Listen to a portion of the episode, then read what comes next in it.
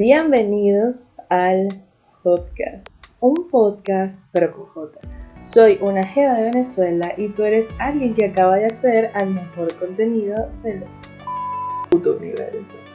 Antes de colocarnos nuestros trajes y de encender los motores de la nave, dale al botón rojo para suscribirte a este canal y sígueme en las demás redes sociales para que el viaje y tu experiencia estén al 100%. Les recuerdo que esto es un podcast que nació de una cuenta de memes y que si quieren comprender el origen y el significado de la vida en sí y del espacio-tiempo, tienen que ir a seguir esa cuenta de memes en Instagram, de la cual soy la única e inigualable admin y cuyo usuario es una jeva de Venezuela, tal cual este canal en YouTube, cuenta en TikTok y Twitter. Ahora bien, en este episodio, episodio número 10, por fin llegamos al 10 del podcast, estaremos hablando sobre el amor. Si siguen mi cuenta de memes en Instagram, sabrán que a través de mis stories les pedí que me dejaran cualquier duda o consejo que quisieran sobre el chanceo, como lo conocemos en Venezuela. Este, que es ligar, filtrear o whatever. Por ahí escuché que chanceo ya no se usa. Sí, claro que se usa. Obviamente se sigue usando esa palabra. Me estoy no estoy fuera de onda. Eso es lo más fuera de onda que podría haber dicho. este, pero que ya. Eh, y pues ya llegó el momento de hablar sobre esta situación, sobre este tema, sobre esas preguntas y consejos que me pidieron.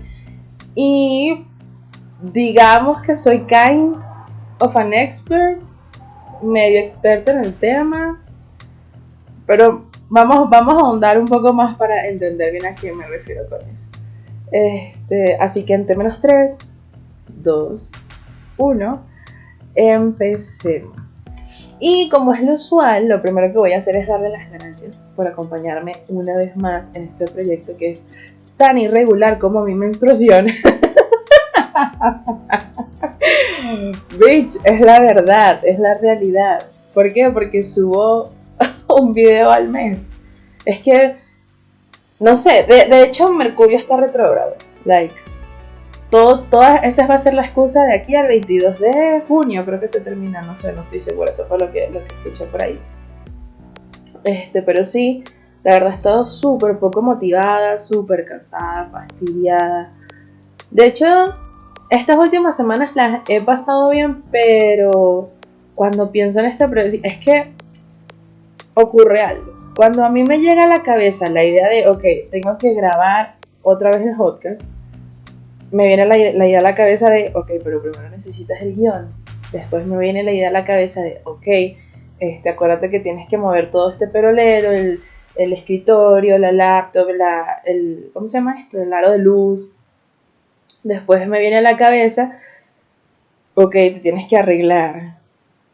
By the way, ya no soy anónima ya no le veía el sentido. No sé. Fue como que ya van tres años en la cuenta de memes siendo anónima y estando súper involucrada con la cuenta en el sentido de en el sentido de que yo por las stories era yo totalmente por escrito pero era yo o sea en el feed si eran puros memes memes memes memes memes pero por las stories era yo interactuando con las personas que me siguen que de hecho no me gusta llamarlos seguidores, prefiero llamarlo amigos porque no me agradan, no me agrada hacer este no me agrada referirme así a la gente, como que seguidores, fans, no me gusta en lo absoluto. De hecho, varias personas me han dicho, "¿Eres influencer?" No, no, no, no. No, no soy influencer. Soy una persona que ahorita es más pública que antes. Y por eso ya no tengo los lentes, por eso ya no tengo la mascarilla. Este, no les he dicho mi nombre, pero me pueden llamar una jeva de Venezuela, yo no tengo problema con eso. Hay gente que tiene problemas con que una este, se autodenomine como el, el nombre de un país. Es la misma gente de Venezuela, o sea, no sé por qué no les agrada que uno que uno se sienta orgulloso de donde nació a pesar de todas las circunstancias, pero Eh, y sí, soy una jeva de Venezuela, hay gente que me llama jeva, pero no nos desviemos, no nos desviemos del tema en donde estábamos, no me acuerdo, no me acuerdo. Em, bueno, sí, dejé de ser anónima, es que estaba hablando de otra cosa. Ah, y entonces después me viene la idea de que tengo que grabar, de que tengo que editar y de que tengo que subirlo. Y oye, ser constante es difícil cuando es el equipo y una sola persona. Porque yo soy, yo solita, soy solita. Pero bueno, sigamos con el tema del. Puedo, puedo hacer uno tipo ASMR. Yo soy fan de la ASMR. Amo el ASMR. Lo adoro con mi vida. Cualquier tipo de ASMR. Entonces creo que quizás de repente el próximo episodio lo puedo hacer ASMR. Ay, ok. Solo, solo los seguidores de Auronplay saben por qué estoy haciendo esto. Pero ok. Ok. Ok, ok, ok. También les quiero comentar que he tomado muy en cuenta sus recomendaciones. De verdad, de verdad las he tomado súper en cuenta. Me parece muy importante este, que, me, que me den consejos, que me den tips, que me den sus opiniones con respecto a este proyecto. Escucharon mis moquitos. Es que no sé qué pasa. Simplemente me está goteando la nariz sin razón alguna. Eso es lo que pasa. Y estoy bastante pendiente, sobre todo por Twitter e Instagram, eh, de, las, de las recomendaciones que tienen, porque como es un proyecto de una sola persona, pues me sirve mucho este, las ideas de ustedes. Esto no significa, esto no, no les estoy pidiendo que todos vayan a darme consejos y opiniones, pero las que me han llegado han sido genuinas y han sido este, bien recibidas también y quería darles las gracias por eso, menos una en particular, y de la cual les hablaré ahorita, y quiero admitir que la ignoré casi por completo. Porque les voy a contar algo sobre mí. Y es que yo tengo una especie de superpoder, si se quiere ver así. Y es que sé leer muy bien a las personas. Absurdamente bien. O así lo veo en mi mente. Así lo he visto en mi vida desde mi perspectiva. Este, porque desde chiquita me ha interesado muchísimo el comportamiento del ser humano, pero a un nivel absurdo. Entonces siempre he sido muy observadora. Como que desde pequeña yo estoy observando el comportamiento de cada una de las personas que conocí, eh, ya sean mis amiguitos cuando estaba chiquita, eh, los, profesores del colegio, que era donde me la pasaba metida, mi familia, en la universidad. Entonces tengo como que una fuente de datos muy grande y muy extensa sobre el comportamiento del ser humano. Que de hecho, y para los que no lo saben y creen que los signos son una idiotez, es una desventaja muy grande no conocer la, la descripción de la personalidad de cada signo. Porque, porque sabiendo el signo de cada persona, tienes como que una especie de clave que los demás no tienen sobre cómo caerle bien a esa persona, sobre lo que le puede o no le puede gustar a esa persona, claro, no es, no es preciso, no es exacto, pero ayuda burda. Y se los dice una persona que ha estudiado el comportamiento del ser humano desde que está chiquita, que lo ha observado, lo ha analizado y se lo ha, se lo ha aprendido de memoria. Y es que yo he visto cómo las personas se comportan según su signo, sin decirles nada, sin decirle tú eres Leo y tú eres así, sin decirles nada. Y he visto como varias personas que no tienen nada que ver y que son del mismo signo se comportan de la misma forma, tienen los mismos gustos, les desagradan las mismas cosas, entonces sí es kind of a desventaja que, que piensen que los signos no funcionan para nada y que es una idiotez. Entiendo de dónde viene el pensamiento, nadie está hablando de los horóscopos, eh, estoy hablando de las características de la personalidad de las personas según el signo, pero sinceramente, mientras más desventaja tengan los demás, mejor es para uno. Así que la gente que tiene conocimiento sobre este tipo de, cosas, pues es un pro. Y la gente a la que no le interesa, pues bueno, son, digamos que son más orgánicos, pero sigue siendo una desventaja. Em, ok, ajá, lo que iba. Mi superpoder. Entonces, cuando. De hecho, no es necesario que yo me relacione con alguien, o sea, que yo conozca a alguien en persona y hable con esa persona para yo entender cómo es. ¿A qué me refiero? O sea, si claramente si yo conozco a una persona, yo la voy a observar muy bien y en los cinco minutos, en los cinco primeros minutos de, de yo estar hablando con esa persona, ya yo sé cómo es. Ya yo sé cómo es, ya yo sé si me cae bien, ya yo sé si no me cae bien, este, ya vi alguna cosa que dije como, mmm, esta, persona no me convence, ya vi como que una cosa que diga, mmm, esta persona puede ser mi mejor amiga, así, de inmediato, no, no pasan cinco minutos, más de cinco minutos no van a pasar. Pero si me hablan de alguien, también lo hago. Si me hablan, digamos que si me están hablando de esa persona, si necesito un poco más de información para saber realmente si esa persona conviene o no conviene. Y también pasa cuando leo lo que escriben. De hecho, creo que hubo una vez un seguidor, un seguidor en mi cuenta de memes que me escribió algo en un post. Fueron tres palabras las que escribió. Y yo, basándome en esas tres palabras, yo nada más, es que ni siquiera me estaba lanzando hate, pero ni siquiera este, le presté atención a lo que me estaba diciendo, sino que le dije, te quiero mucho y te mando un abrazo. Porque yo entendí que esa persona el comentario que estaba haciendo estaba saliendo de un lugar de, estaba como depresivo, estaba como molesto por algo y como que se sentía solo. Ese es el nivel. Entonces, también puedo detectar el comportamiento de una persona según las cosas que escribe. Claro que tampoco es tan difícil, o al menos así lo veo yo, pero digamos que es uno de mis superpoderes, porque tengo varios, tengo varios, tengo varios. No estoy loca, no estoy loca. ¿Quién me escribió? Les voy a decir algo. Este es el episodio del amor, pero yo estoy harta de los hombres. Harta. Harta. pero ok, después hablemos. De hecho, estoy pensando en comenzar a grabar episodios para subirlos a mi canal de Patreon. Porque son cosas que no quiero que. A las, o sea, son cosas que quiero decir y son cosas que quiero hablar en un lugar como, digamos, seguro este, quiero soltar la lengua, quiero soltar la lengua y no, todas las personas no pueden tener acceso a esa información, entonces, digamos que quiero filtrar el público y que los que de verdad quieran saber, pues, lleguen al canal de Patreon, pero vamos, vamos a ver qué pasa, solo quiero que sepa que estoy harto de los hombres. Lo peor es que no me está yendo mal, simplemente estoy harto de los hombres y ya, pero ok.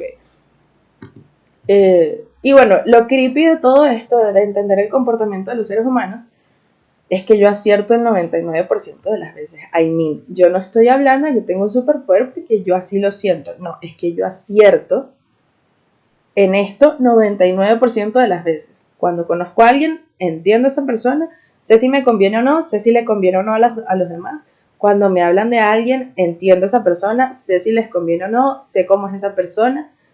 Cuando leo lo que alguien escribe, o sea, es que, bitch, trust mí, confía en mí, que 99% de las veces que esto lo que, hago esto, acierto. No es que estoy loca, no es que estoy loca. Me da mucho esa frase. Pero bueno, este, ¿por qué les cuento esto? Se me. ¿Por qué les cuento esto? Em, porque eso fue lo que me pasó con la crítica constructiva que recibí, que les mencioné al principio, que casi no le, no le presté atención porque no valía la pena prestarle atención. ¿Qué ocurre? Yo estoy muy pendiente del Instagram y de Twitter. De YouTube soy usuaria muy frecuente, lo uso muchísimo, pero no leo los comentarios. Porque se me pasa, se me olvida que eso lo tengo que hacer y, la verdad no, no, no, no tengo presente que la gente también comenta en mis videos de YouTube. Entonces no es como, y, no es como que yo suba memes todos los días a Instagram, claramente estoy metida en Instagram mucho más, no es como que yo tuitee todos los días en, en Twitter, yo no subo todos los días videos a YouTube, entonces por eso tampoco estoy tan pendiente. Veo videos de YouTube, pero no estaba tan pendiente de los comentarios, pero este, hace unos días, hace unas semanas más bien, entré a los comentarios porque me acordé y vi uno en el episodio pasado que creo que el único que está ahí, no sé si habrá otro ahorita, pero es el único que está ahí. Y fue como que esta crítica constructiva no me sirve en lo absoluto, en lo absoluto, porque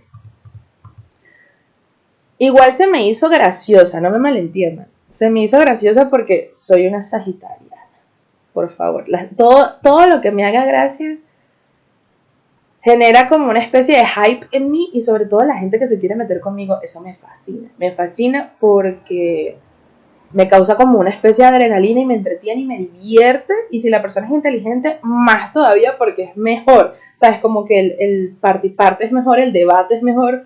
Entonces, esta, esta crítica me, se me hizo graciosa, no fue tan graciosa porque tampoco es que se ve que es muy inteligente esa persona, pero, lo disfruté.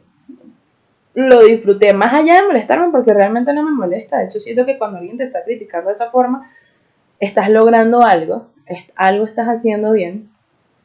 Claro, no como, no como Kuno, por ejemplo, pero, pero algo estás haciendo bien. Entonces, también me parece muy curioso cómo la gente se expone sin saber que se está exponiendo. No, o sea, no es algo, creo que no me estoy explicando, pero mientras más avance en la, en la conversación, más van a entender la cosa. Entonces, la cuestión es que fijándome en lo que este triste ser humano me escribió, pude notar que este podcast le parece una amenaza. Like, are you okay? O sea, estás bien.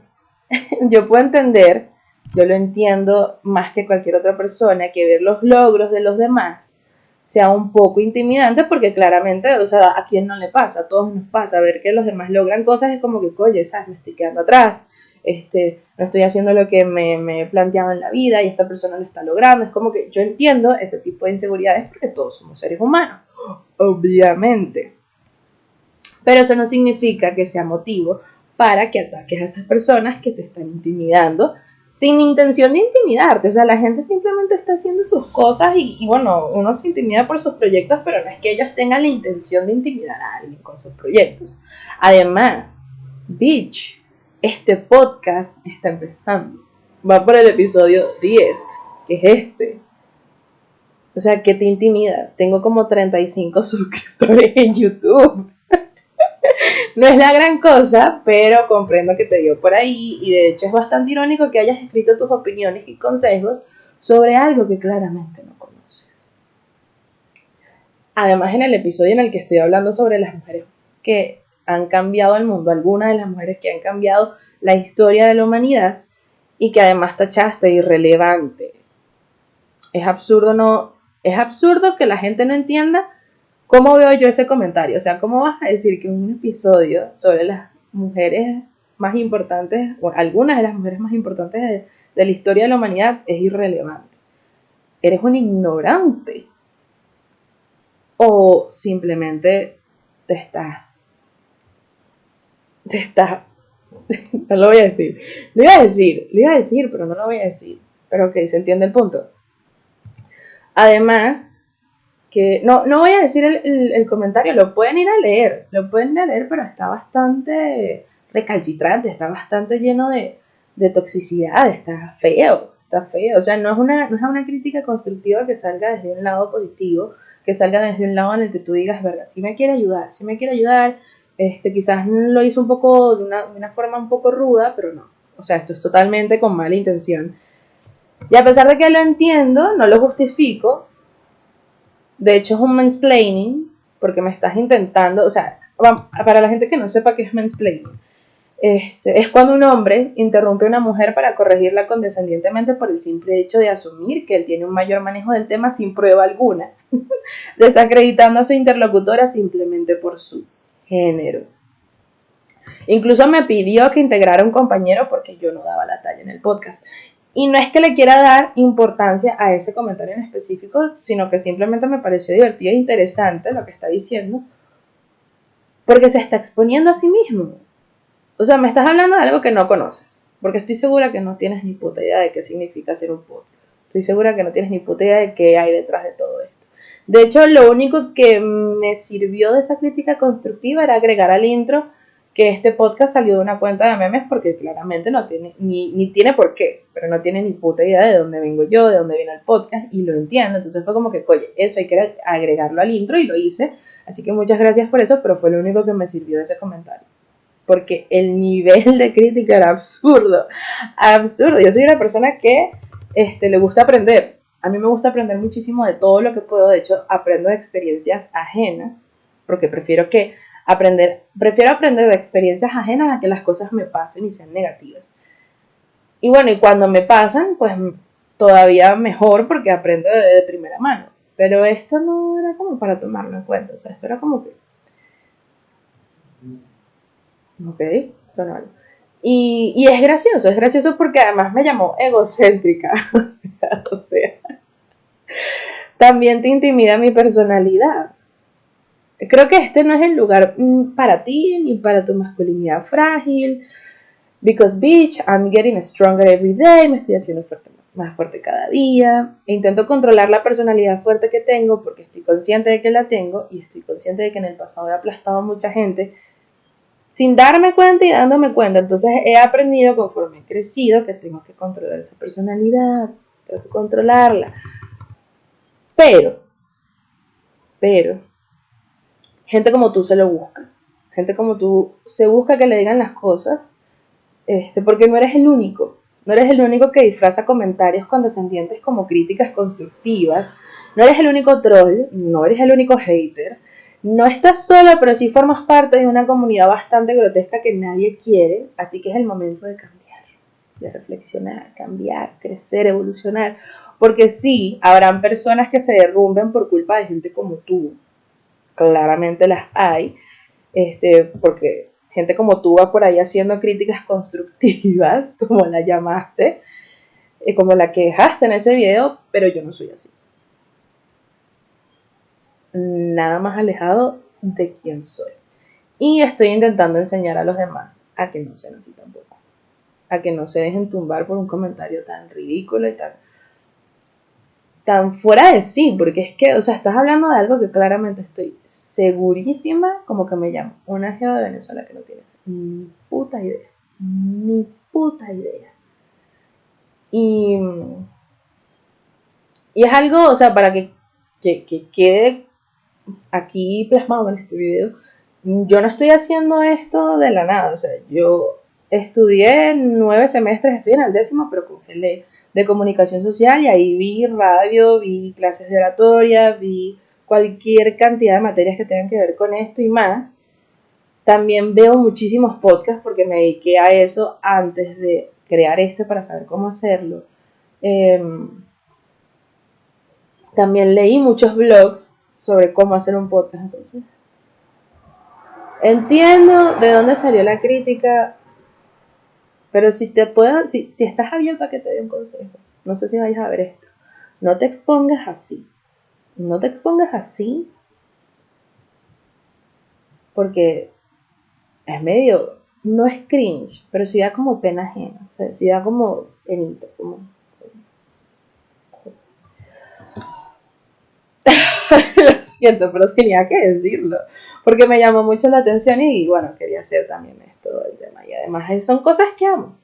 Son cosas que amo. Amo que la gente se intente meter conmigo porque es algo que me genera mucha actividad cerebral, es algo que me genera mucho hype, es algo que me genera este, mucha adrenalina y bueno, me encanta, lo amo. Y hablando del amor, empecemos al tema que es el principal de este episodio.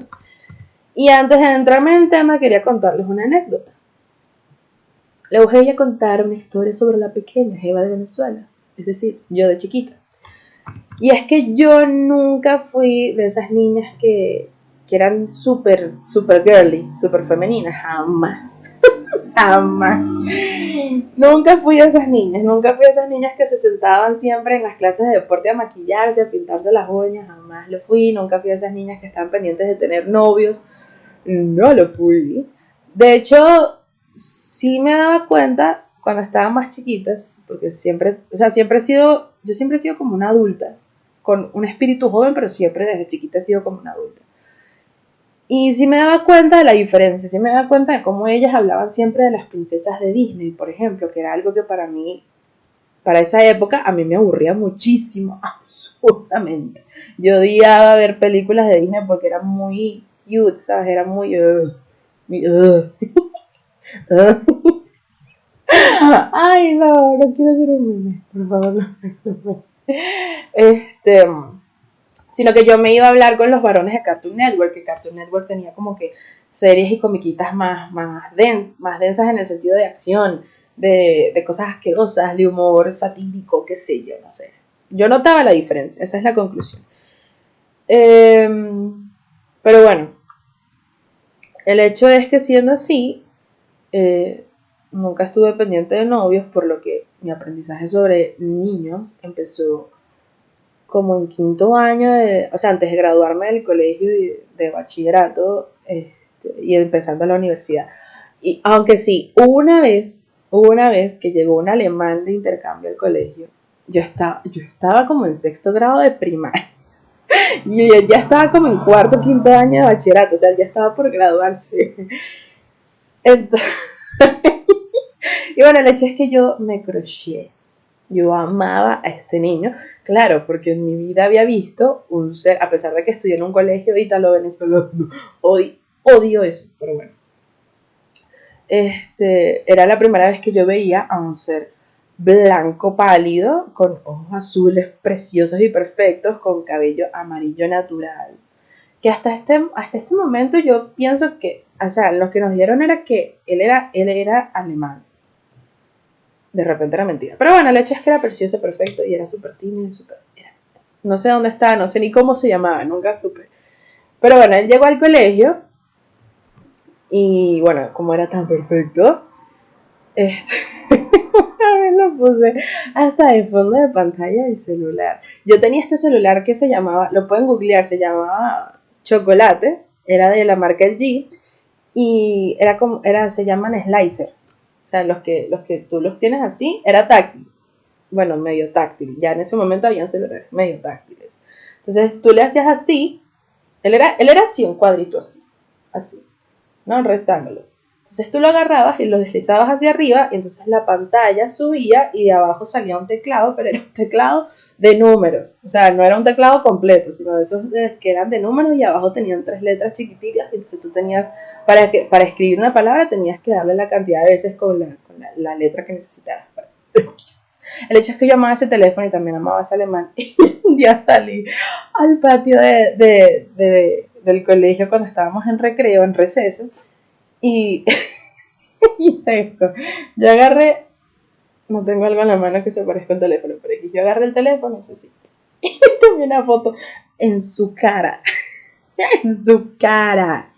O sea, él estaba a cinco pasos de mí y fue, o sea, imagínense esto, una persona de 17 años en el receso comiéndose su desayuno, su tequeñón con su malta, ¿verdad? Siendo de otro país, no entendiendo mucho la, la, lengua de, del colegio, siendo un nuevo, y que una gordita, chiquita,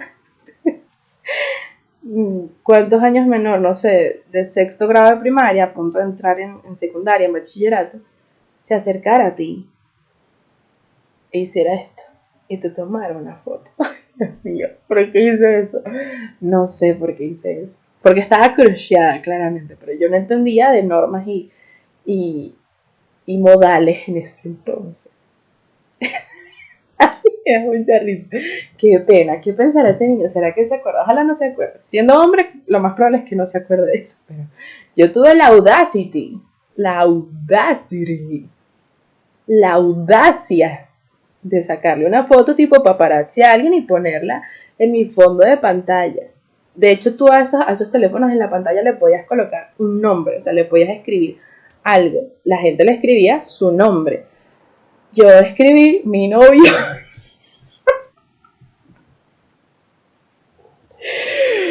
Dios mío, qué cringe, qué cringe, qué cringe. Cuando me acordé de esto fue como que... Ah.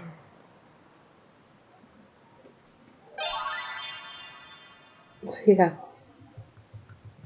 Sigamos con el tema. Pero bueno, al final la cuestión es de esta anécdota que querías contarles que yo nunca pensé en novios, o sea, jamás.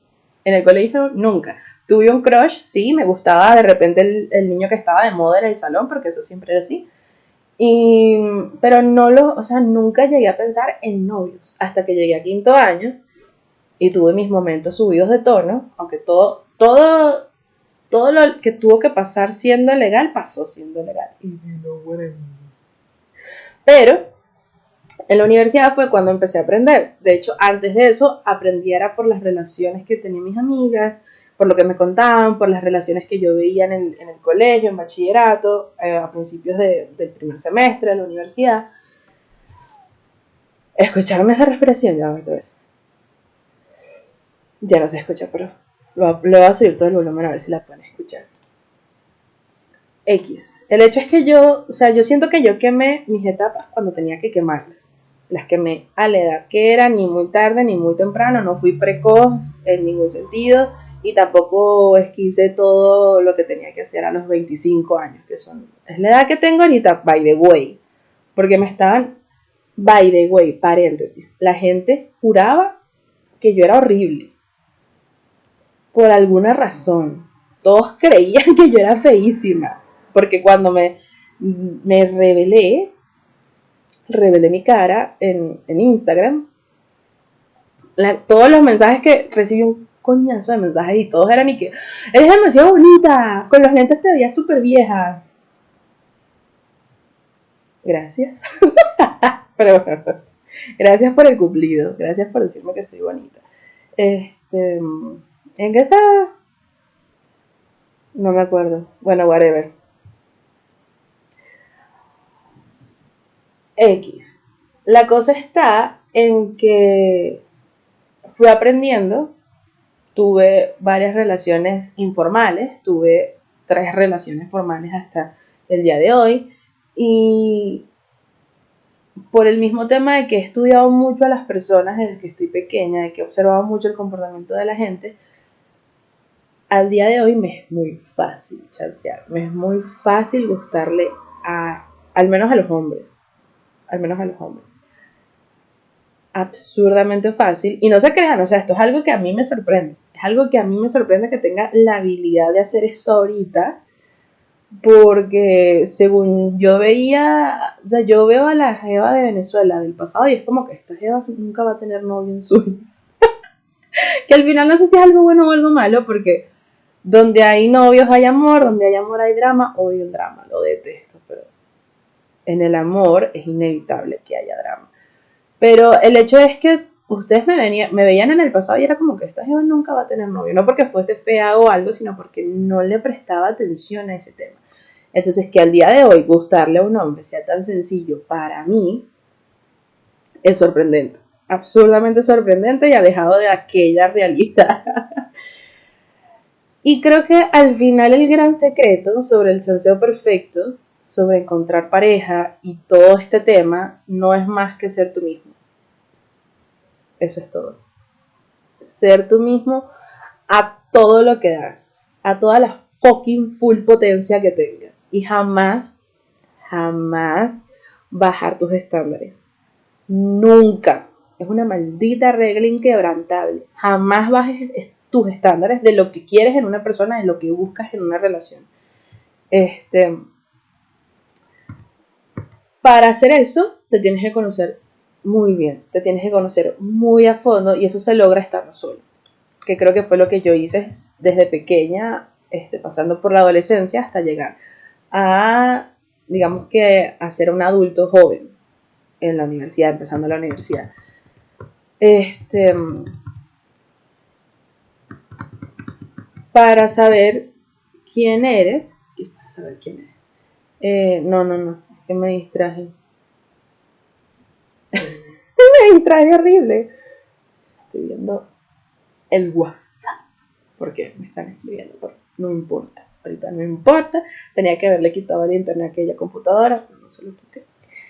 Este, bueno, el hecho es que hay que conocerse a uno mismo para saber cuáles son los estándares. Eso se hace estando solo. Y así es como descubres qué quieres y por qué lo quieres. Y yo diría que eso es lo primero que tienes que hacer. Y hasta que no tengas esa información sobre ti, no vas a encontrar a nadie que sea realmente adecuado para ti. Tus relaciones no van a prosperar. Porque esto que menciono se hace estando solo, aprendiendo a estar solo, no con alguien al lado, porque si estás con alguien al lado en una relación, ya no estás pensando para ti, estás pensando para dos lo primordial es que pienses para ti primero para que después sea más sencillo cuando pienses para dos y te tomes más en cuenta, porque a la gente se le olvida tomarse a sí misma en cuenta. Toma, anote, anote. este, vamos a ver qué más les quería decir al respecto. Qué bueno que ese es el secreto. Ese es el secreto del chanceo perfecto. O sea, no busquen, no busquen tutoriales, no busquen manuales de cómo gustarle a alguien. No. Sean ustedes mismos. Sean ustedes mismos sin pena a nada. Sin pena a absolutamente nada. Este, conózcanse a sí mismos, aprendan a estar solos y nunca bajen los estándares. Jamás bajen sus estándares. Jamás véanme, a los ojos. Nunca bajen sus estándares, ¿ok? Importante. Y la última parte de, del secreto del amor, porque estos son los secretos del amor, es que tienen que salir.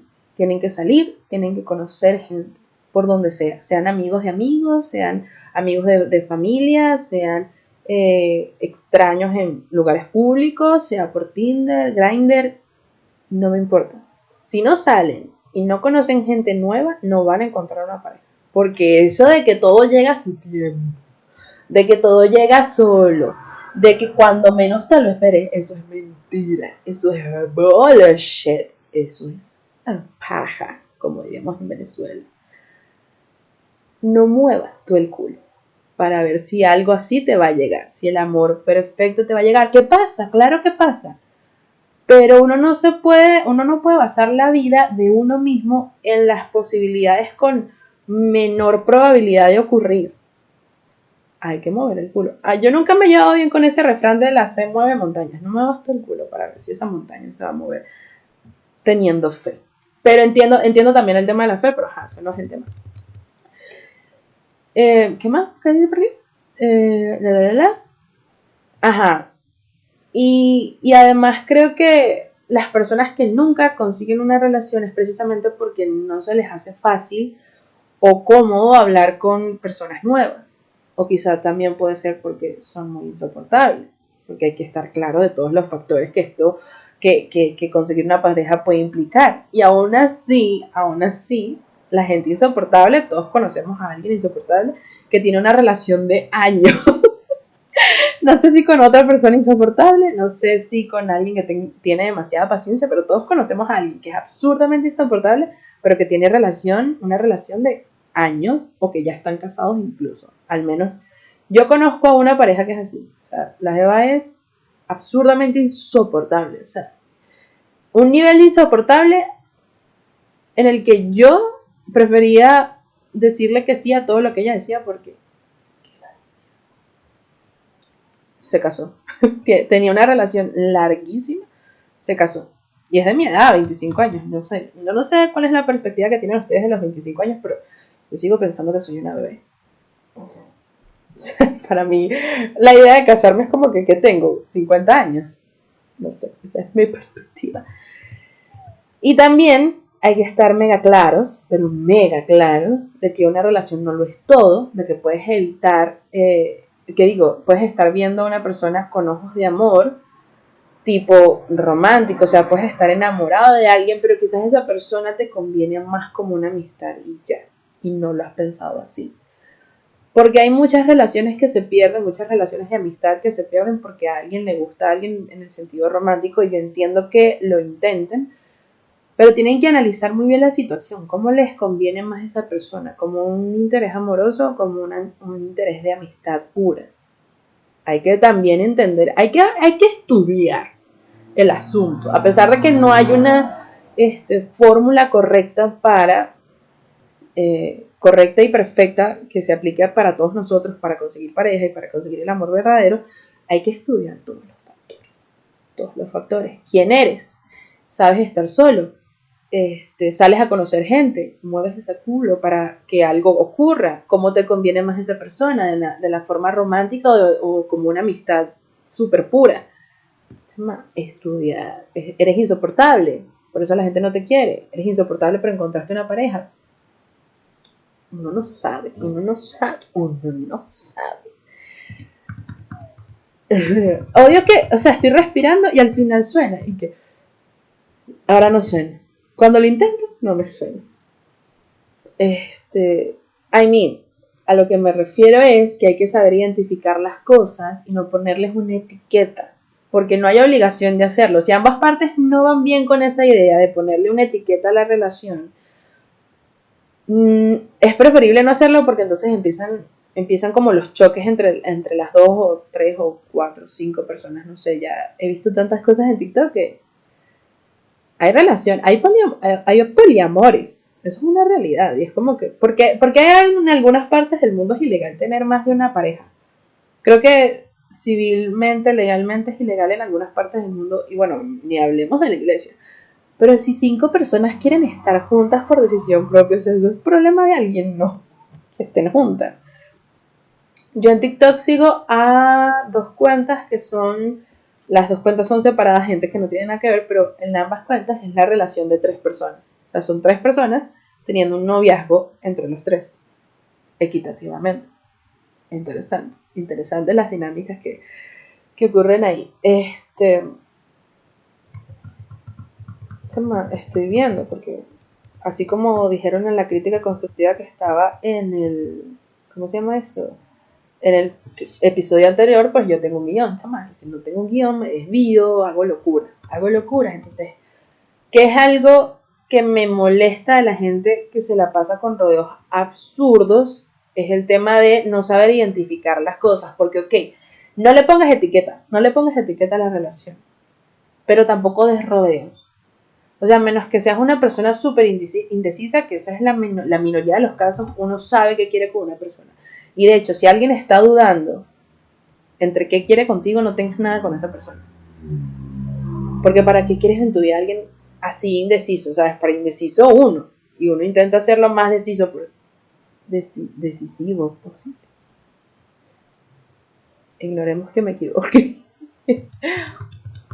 Pero X, el hecho es que también quería hablar de eso, porque hay muchas veces que una relación no se da porque una persona está indecisa y se la pasa con rodeos absurdos. O sea, di la información de forma directa y ya, que te cuesta. O sea, que le tienes miedo. Porque comprendo que existen personas de todo tipo y entre los billones de humanos que estamos en el mundo, este, puedo entender que una parte sea indecisa, puedo entender que una parte le cueste tomar decisiones rápido, lo entiendo. Y quizás son un poco más reservados, quizás son un poco más tímidos, están más nerviosos con respecto a estos temas, pero hablando se entiende la gente. No solo es importante hablar claro, para aclarar, valga la redundancia, una situación romántica entre dos personas. Ya el amor de por sí es bastante confuso, sino que es importante en la vida en general, o sea, di lo que sientes, di lo que quieres y lo que no quieres, o sea, ¿cómo vas a vivir si no haces eso? ¿Cómo vas a vivir si no hablas con decisión? Entiendo que hay personas así, pero no sean así. Porque, I mean, ¿qué es lo peor que puede pasar? O sea, que alguien te rechace, que alguien te deje de hablar, ¿Sabes cuántos seres humanos existimos en el planeta Tierra ahorita mismo? Y con la facilidad que se puede alcanzar a esa cantidad de seres humanos ahorita, porque si tú me dices que es en la época de, que uno mandaba cartas, bueno, uno no, la gente que mandaba cartas cuando se mandaba cartas. Pero ahorita puedes comunicarte con absolutamente todo el mundo, en cualquier momento que tú decidas. Entonces, ajá, alguien te rechazó. Ah, es que hay 7 mil millones de habitantes más. O sea, y si eres bisexual o pansexual, tienes millones de posibilidades. O sea, ya no se reduce la mitad de la población, ya tienes a todos los géneros a tu disposición. Entonces, ¿qué importa que alguien te deje de hablar? ¿Qué importa que alguien te diga que no? Que alguien no esté de acuerdo contigo. ¿Qué interesa? O sea, di lo que quieres, di lo que sientes, pide explicaciones. Este, si la persona es muy indecisa y no te las puede dar, no estés con ella ya, o sea, estás perdiendo el tiempo ahí. Al final, si hay algo que tengo claro, que, que me ha quedado claro en estos 25 años de vida que tengo, que me siguen pareciendo poco tiempo, como les dije, y pienso que soy muy pequeña para muchísimas cosas, pero digamos que que es porque tengo un alma joven, digamos que es porque tengo un alma joven, pero ajá, ese no es el tema. si hay algo que tengo claro, si hay algo que tengo claro, es que nadie es imprescindible. Absolutamente nadie. Ni tú, ni yo, ni tu mamá, ni el perro del vecino. Nadie es imprescindible. El día que alguien falte, el planeta va a seguir dando vueltas. Los días van a seguir pasando, el tiempo va a seguir transcurriendo, literalmente a casi nadie en el mundo le va a importar que esa persona ya no está. Entonces, ¿cuál es el puto miedo de hablar? Claro. Y de hacer lo que te dé la gana. Dentro de los límites de la, de la ley. Importante. Si al final nada importa. Esperemos que pase el carro al final nada importa, literalmente nada importa porque todos vamos a tener el mismo final.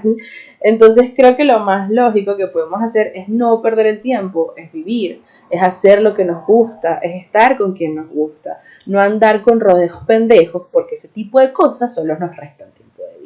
Y no existe algo más valioso que tu tiempo porque nunca lo vas a recuperar. El tiempo que inviertes en, en alguien, en algo o en lo que sea, procura que sea algo productivo porque el tiempo no se recupera. No hay forma. Y creo que de todo lo que existe en el mundo, creo que el tiempo es lo más valioso, literal, para cada persona. Su tiempo. Entonces, sí estamos como que un poco ya bastante evolucionados para estar dudando en temas de amor. Sé tú mismo, no te quieres así, next, el que sigue. Ten estándares sobre lo que quieres este, que, esa persona no le interesa ni siquiera hace un mínimo esfuerzo por cumplir, por cumplir alguno de esos estándares, next, el que sigue. Valórate y asume la responsabilidad de que tu tiempo vale más que cualquier cosa en el mundo, que esa persona solo da vueltas y rodeos porque es indecisa este, con respecto a ti y sobre todo, next, el que sigue. Vuelvo y repito, somos billones de personas en este mundo y, nadie es imprescindible. Así que si no pudiste estar con esa persona que te gusta, resulta que hay billones de personas afuera diferentes y que de repente son hasta más compatibles contigo, de repente este, son mejores para ti, te gustan más incluso. Entonces, al final lo único que te impide tener una relación bonita, si lo piensas bien, eres tú. No la viste venir, ¿verdad? Estamos profundos, estamos profundos, soy Sagitario. Hay gente, de hecho vi en otro día un TikTok que decía, ay sí, ahorita la gente todo, todo lo justifica porque son tal signo. Ay no, que estés así porque es Scorpio. Ay no, que estés así porque es Leo. Ay no, que estés, cállate la boca. ¿Quién está justificando actos? Estamos diciendo que ese signo tiene un comportamiento distintivo y que esa persona cumple con ese comportamiento. ¿Quién está justificando algo? La gente, la gente, la gente. La gente medio exagerada, pero bueno, sigamos hablando del secreto de la vida y del amor en este podcast, porque no hay ningún... By the way, vi que el, vi el podcast de la y está nominado a los premios Miau. Y bien ahí. Me representación venezolana. Bueno, que es el podcast de la divasa y las cosas. Pero ese es otro tema. Volvió a sonar mi aliento. ok, claro. Ajá, whatever. Por supuesto que uno también tiene que poner de su parte, obvio, pero como dicen por ahí, tus derechos empiezan donde terminan los míos. Mientras tú tengas una realidad clara sobre quién eres y qué mereces y vayas acorde con eso, con respecto a tus estándares sobre alguien, todo lo que dije es válido. Absolutamente todo, porque tú no tienes por qué bajar tus estándares. Estoy segura que puedes encontrar una persona que cumpla los estándares que quieres, los estándares que piensas que mereces, siendo realistas, ¿Y por qué no? O sea, porque, porque tener estándares es malo, porque tienes que bajarlos, porque te tienes que conformar. Bitch. No. No, no se conformen. Y al final lo que sí quiero decir es que no busquen el secreto del amor ni de la relación perfecta, porque al final el secreto de la fucking vida es es que aprendas a ser tú mismo y que lo disfrutes durante los años que te queden de vida, porque el tiempo es finito, al menos en este plano. ¿Están anotando? Espero que estén anotando esto. Sama, una ATT, no, ATT no, guion, una jeva de Venezuela, que acabo de decir que acabo de decir. El secreto de la vida y del amor. Bitch, please. Pero ya nos pusimos muy profundos y es momento de ir a las preguntas que me hicieron por las historias con respecto al amor, que de hecho me disculpo de antemano porque ha pasado bastante tiempo desde que les pedí que me hicieran las preguntas y quizás muchas de estas cosas ya ocurrieron, entonces Lo siento, soy Miss Procrastinadora. Entonces me están preguntando aquí, me están preguntando aquí, ¿cómo caerle a una amiga? Ok, está interesante la pregunta, está difícil, está difícil. Pero va a depender. ¿Es una amistad reciente o es una amistad larga? Porque estoy segura de que estás clarísimo si le gustas o no, si es una amistad larga. Estoy segura de que estás claro si tú le gustas a ese amigo o no, porque si es una amistad larga no hay forma de que no lo sepas. Claro, es posible. Y, y tampoco hay forma de que ella no sepa de que tú gustas de ella. Sobre todo si es mujer esa persona, que dijiste amiga, así que asumo que es mujer. Este, claro, existe la posibilidad de que los dos sean unos caídos de la mata y no tengan ni puta idea de que se gustan o de que ella te gusta, en este caso ella te gusta, es lo que tenemos claro aquí. Entonces, este, como tienen una amistad de años y hay confianza, no te va a gustar lo que te voy a decir. Declárate. Declárate. Declárate, declárate. Declárate. No hay de otro. O sea, ¿qué más rodeos le vas a dar? I mean, se llevan conociendo años. Tienen una amistad larga en, el, en, el, en, la situación, en el, en el escenario en que la amistad sea larga, ¿no? Entonces, ¿qué ocurre? ¿Qué puedes hacer? ¿Qué puedes hacer? Empieza una conversación suave, suave, clásica, clásica, que sí, hola, ¿cómo estás? ¿En qué andas? ¿Qué tal tu perro? ¿Sabes? Vi que horneaste una torta el otro día, ¿qué tal quedó, coño? Bien, bien ahí esa torta. ¿Sabes? Como que lo, lo usual, lo normal. No pasa nada en el otro mundo. Son cosas cotidianas. Vas a entablar una conversación básica sobre cosas cotidianas y que demuestren interés en ella. Y entonces de ahí vas a ir a decirle algo así como que, oye, estas últimas semanas he estado pensando, pensando. Y ahí le dices que quieres intentar algo más allá de una amistad con ella, como te salga, ¿no? Como te salga. Y ver qué ocurre. Te vas a decir así que quieres ver qué ocurre. Pero también le tienes que aclarar, y esto es importante, le tienes que aclarar en esa misma conversación, en ese mismo hilo, que si no va pendiente no hay problema. Y que simplemente no querías dejar pasar la oportunidad porque no estabas claro de si ella sentía lo mismo por ti o no. Entonces, como no lo sabes, pues decidiste dar el primer paso. Dile eso. Dile eso. Si te dice que no quiere nada contigo, déjalo hasta ahí. Murió el tema. Murió el tema. Me refiero al tema con respecto al sentimiento, no la amistad ni, ni la conversación. ¿Ok? porque vas a seguir la conversación con un, oye, bueno, se intentó, pero no pasa nada y de hecho podemos seguir siendo amigos sin que se torne incómodo porque a, final de cuentas te quiero en mi vida de una forma o de la otra. Escucha, escucha lo que te estoy diciendo, toma nota, toma nota. La clave está en ser directos. Siempre la clave va a ser ser directos, pero educadamente. Y como seres inteligentes, porque hay geos que no se criaron, que, que mm, no se criaron en una familia común, sino en una familia de las cavernas, entonces no son educados ni amigables cuando hablan de este tipo de cosas ni, ni de nada. Pero aquí vamos a, llevar las cosas un poco más friendly, amistoso, un poco más decente. La clave del éxito. Sea, ser directo no significa ser un violento animal.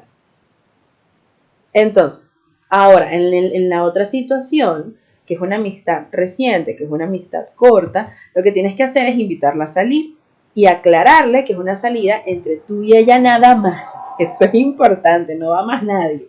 No le digas que te gusta, que ta, ta, ta, simplemente invítala a salir.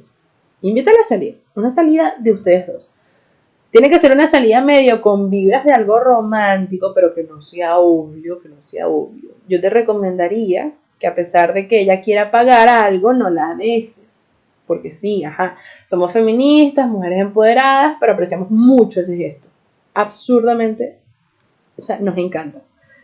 Y podemos pagar la mitad sin problema y no nos vamos a molestar ni nada, pero que el hombre insista en pagar de la buena forma, educadamente, sin, ser, sin atropellarla. Sensual. sensual, sensual. Este, a ver, a ver, yo, yo anoté las cosas, anoté las cosas porque esto es una estrategia, es una estrategia, te estoy, te estoy ayudando. Entonces, ese gesto habla muy bien de un hombre, el hecho de que él quiera de verdad pagar la primera salida. Sea amistosa, sea romántica, ya te dije, vibras medio romanticonas, pero no, que no sea obvio, que no sea obvio. Entonces, este gesto habla bien de un hombre, eh, demuestra que lo criaron bien, demuestra que tiene ciertos valores que son importantes y mm, incluso hasta nos sentimos protegidas. ¿Quieres gustarle a una mujer? Hazla sentir protegida por ti. Clave, clave. Ahora, si te aceptó la salida, tienes que estar demasiado pendiente de los detalles y de su comportamiento. Absurdamente pendiente. Si te presta atención, se ríe de lo que dices por más tonto que sea. Si te toca el brazo, si te toca el, si te toca el brazo. Si le cuesta mirarte muy fijamente o si de plano lo hace súper descaradamente. Importante, es que hay que estar pendiente del comportamiento, hay que estar pendiente. Ahí, ahí, ahí le gustas y es momento de que prosigas con la situación. Si no te acepta la salida, porque simplemente no quiere, está claro que no va pendiente. Y si te acepta la salida y se mantiene muy distante, no odiosa, distante, estás en la friendzone. Y por lo general los hombres que caen ahí casi nunca salen de la friendzone. Importante. Ahora, si te acepta la salida y es un odioso de mierda, pues ni siquiera quiere ser tu amigo. O sea, cosas básicas, cosas básicas. Otra de las preguntas que me hicieron, otra de las preguntas que me hicieron, este, este podcast está largo, ni siquiera. Yo no he medido el tiempo, yo tengo que empezar a medir el tiempo. Pero otra de las preguntas que me hicieron fue, ¿por qué duro un buen tiempo hablando bien con una chama, una geo, una mujer, una, una ragazza? Hasta en italiano te lo tengo. Y de repente ella deja de responder porque estoy hablando bien por un tiempo con una jeva y de repente ya deja de responder. Aquí no nos está diciendo si es su amiga, si es su cuadre, pero qué. Y esa pregunta tiene varias respuestas. Aunque no todas las mujeres somos iguales, te voy a contar algunas de las cosas que, eh, por las que eso puede estar ocurriendo. La primera es que se cansó de esperar a que movieras la siguiente ficha. Pasa demasiado. ¿A qué me refiero como ver la siguiente ficha? A que le invitaras a salir o a que llevaras al siguiente nivel la relación o cual sea que hayan tenido. Otra opción es que descubrió algo sobre ti que simplemente no le convenía. O sea, no necesariamente porque te haya montado un estalqueo tipo FBI, pero puede ser algo que le hayas dicho que no le gustó y ya. Y ya. O sea, dijo como que este hombre no es lo que estoy buscando. Eso también es posible. Y perdí el interés. Y otra de las más comunes es que haya conocido a alguien más interesante que tú, a su parecer. No estoy diciendo que tú no seas interesante, sino que simplemente de repente conoció a alguien nuevo que le llamó más la atención. En todo caso, nunca está mal que confrontes ese tipo de situaciones. Ve y pregúntale qué es lo peor que puede pasar. Así te quitas esa duda encima y de paso vas y me cuentas. Quiero saber también. Para hacer más grande mi fuente de información sobre las personas. Ahora, la siguiente pregunta. Esta, no, esta persona nos dice, el hombre que me gusta me manda señales súper confusas. Este, debería tomar la iniciativa y hablarle claro. Obvio, obvio, mi Claudio, claro que sí, amiga, claro que sí, no pierdas tiempo, ve, háblale, dile que te guste, que qué onda, dile que te guste, que qué onda, que qué onda, ¿no? O sea, que qué onda, no le digas que qué piensa de ti, que siente por ti. Dile, ¿qué onda? ¿Qué onda con nosotros? Dile así, dile Esta pregunta está perfecta. Si te rechazo o no, ya sabrás qué hacer y lo más importante es que estarás clara de qué ocurre. Y si te sale con la pendejada que no sabe, usted siga con su vida, amiga. Si pasa algo o no con ese jevo, ya el tiempo lo dirá, pero no dejes de vivir nuevas experiencias y de conocer nuevas personas porque ese hombre no sabe en dónde está parado, querida mía. Chama, no te les estoy diciendo. ¿Soy o soy o no soy un experto? Soy o no soy un experto, claro que sí. Ahora, pasemos a la siguiente pregunta. Todo está saliendo bien y nos vamos a ver. Lo siento porque esta pregunta me la hicieron hace varias semanas. Me imagino que ya salieron, pero ok. Recomendaciones para la primera cita. Me las está pidiendo porque, bueno, se van a ver por primera vez y todo el rollo, ¿no? Entonces, primero que nada, me alegra mucho que tengan una primera cita. Espero que les haya ido bien. Cuéntame qué tal.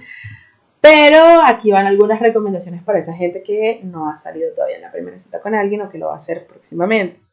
Este, la primera y la más importante, vístete para matar. Para matar. ¿Ok? O sea, que la gente en la calle los vea y voltee pensando, ¿cómo coño este jevo se levantó a esta jeva? ¿Por qué? Porque él se va a dar cuenta no solo de que eres preciosa, absolutamente preciosa, sino de que los demás también lo saben. Y que saben que él no te da la talla a ti. Ahí él va a pensar, a esta jeva la quiero para mí porque ella es un 10 y yo soy un 5. Esa es la intención, deslúmbralo, deslúmbralo porque ahí vas a tener la ventaja. Importante, chama, esto es como un juego, estrategia, estrategia. Kind of jugando con su mente, jugando con su mente, pero es muy importante. Además que el vestirse bien y arreglarte súper bien te va a dar mucha confianza y eso es algo que ayuda a que brille tu personalidad, sobre todo en la primera cita, que es todo como medio incómodo. La primera cita siempre es incómoda, siempre. O sea, nunca es mágica, siempre es incómoda. Sobre todo si no, o sea, sobre todo si es con una persona que acabas de conocer y que nunca habías visto, por ejemplo. La segunda recomendación, ve a un lugar lleno de gente. No vayas a lugares privados, primero por si no lo conoces en absoluto y quién sabe si es un loco de mente que te va a asesinar. Y segundo, porque son lugares con, más, con, con vibras más ligeras. Los lugares públicos son lugares con vibra más ligera, eso es importante este, no necesitas más presión de la que da una primera cita. Además, el hecho de que haya más gente es un factor que genera conversación. ¿sabes? Porque no puede hablar, mira, eh, esa, mira, mira esa bebé que está por ahí, o ay, mira, mira, aquella pareja, eh, no sé, mm, me gusta la actividad que están haciendo. Bueno, puede iniciar una buena conversación. Este, y la última recomendación, porque no me voy a extender más, lo siento, es observar muy bien su comportamiento. Vamos otra vez al mismo tema. Te acomodó la silla para que te sentaras. Tomó en cuenta lo que ibas a beber y cómo... Eh, voy de nuevo. Te acomodó la silla para que te sentaras. Tomó en cuenta lo que ibas a beber y lo que ibas a comer antes de decir lo que él quería. Quiso pagar todo. No te tocó en toda la cita. Se interesó en conocerte. Te dejó hablar si todas las respuestas a esta pregunta son sí, chama, es un buen inicio. Cuéntame cómo te fue, cuéntame cómo te fue. Siguiente pregunta. ¿Cómo hago para que una chama entienda que cuando le digo un cumplido no es por ser cordial, sino porque me gusta? Esta pregunta la hizo una mujer, pero funciona para ambos géneros, creo yo. Entonces creo que la respuesta es súper sencilla. O sea, si es por un mensaje, usa emojis. Los emojis son la clave de tu vida y de tu éxito. No es necesario que pongas el diablito morado porque ese es too much. Too much. Pero puedes usar el de la carita sonrojada, más el de la carita con corazones en los ojos, más el que está babeándose. Todos en el mismo mensaje. Porque así no nos hablamos entre amigas. O sea, no usamos esos emojis. Son muy raros los casos donde las amigas se hablan así y bueno, de repente existe una joda muy pesada, pero no es lo usual mandarle caritas babeándose y caritas así sonrojadas en un mensaje donde hay un cumplido a una mejor amiga. No es usual, no es común. Entonces, ahí le vas dando como pistas. Ahora, si sientes que la Jeva todavía no entiende la situación, ¿verdad? Dile, me pareces atractiva. Y le colocas el emoji que tiene los ojitos como de lado y sonrientes y que... Si es en persona, si es en persona, bitch, I'm sorry, pero dile, me gustas. ya, díselo. Es que así son mis consejos, lo siento. O sea, mientras más claros y directos seamos con las personas que nos gustan, de forma educada y nada intrusiva, mejor nos va. Para bien o para mal, mejor nos va. Y ya. O sea, pero eso, esas son las dos opciones que te, que te doy, Las opciones. La siguiente pregunta es cómo no cruzar la línea entre ser amable y querer caerle. Y me parece una excelente pregunta. Creo que si hay algo que hace la diferencia este, entre la amabilidad o amistad y el chanceo es mantener la sana distancia, como con el COVID. Es decir, claro que puedes hablar, pueden, puedes ser educados, amigables o como quieras decirle, este, pero nada de estar hablando todos los días. Ninguna amistad habla todos los días. De buenos días a buenas noches. Ninguna. Mucho menos durante todo el día. Entonces, puede ser común entre adolescentes que no tienen otra responsabilidad más allá de existir y estudiar, que en las amistades hablen durante todo el día, todos los días, pero si hablamos por lo menos de las personas que están en mi rango de edad, que tengo 25, ya todos deberíamos estar ocupados con nuestras vidas. Por lo que es imposible hablar con una amistad todos los días, todo el día. Entonces, es importante marcar esa, esa sana distancia. Este, o al menos no es lo que yo conozco, ¿sabes? No es lo que yo he visto, no es lo que yo he vivido. Igual suena hasta medio tóxico mantener una conversación con alguien todos los días durante todo el día, porque qué pereza, sobre todo si son amigos. Además de que si es una amistad, está rara la cosa, ¿no? Está rara la cosa. Pero esa es una de las cosas que puedes hacer para que no se confundan. Para que no hagan un desastre ahí. Importante. También puedes mantener un trato, digamos que formal. Nada de emojis cariñosos, nada de apodos tiernos, nada de buenos días. Sea amable como lo serías con una persona que acabas de conocer. Así lleven mucho tiempo hablando, mucho tiempo conociéndose. Si no quieres que tomen tu amabilidad como un chance, intenta mantenerla este, a la conversación, me refiero sobria y, y ya. Intenta ser muy sobrio, intenta ser distante, no de una forma maleducada, pero marcando la distancia. Creo que me explico. y bueno, una vez terminado el viaje, quiero dejarlos con la siguiente pregunta, pero antes recuerden suscribirse al canal y seguirme en las otras redes sociales. Ahora bien, ahora bien, la pregunta es la siguiente. ¿Crees que el amor de pareja sea necesario en la vida de un humano para que se sienta completo?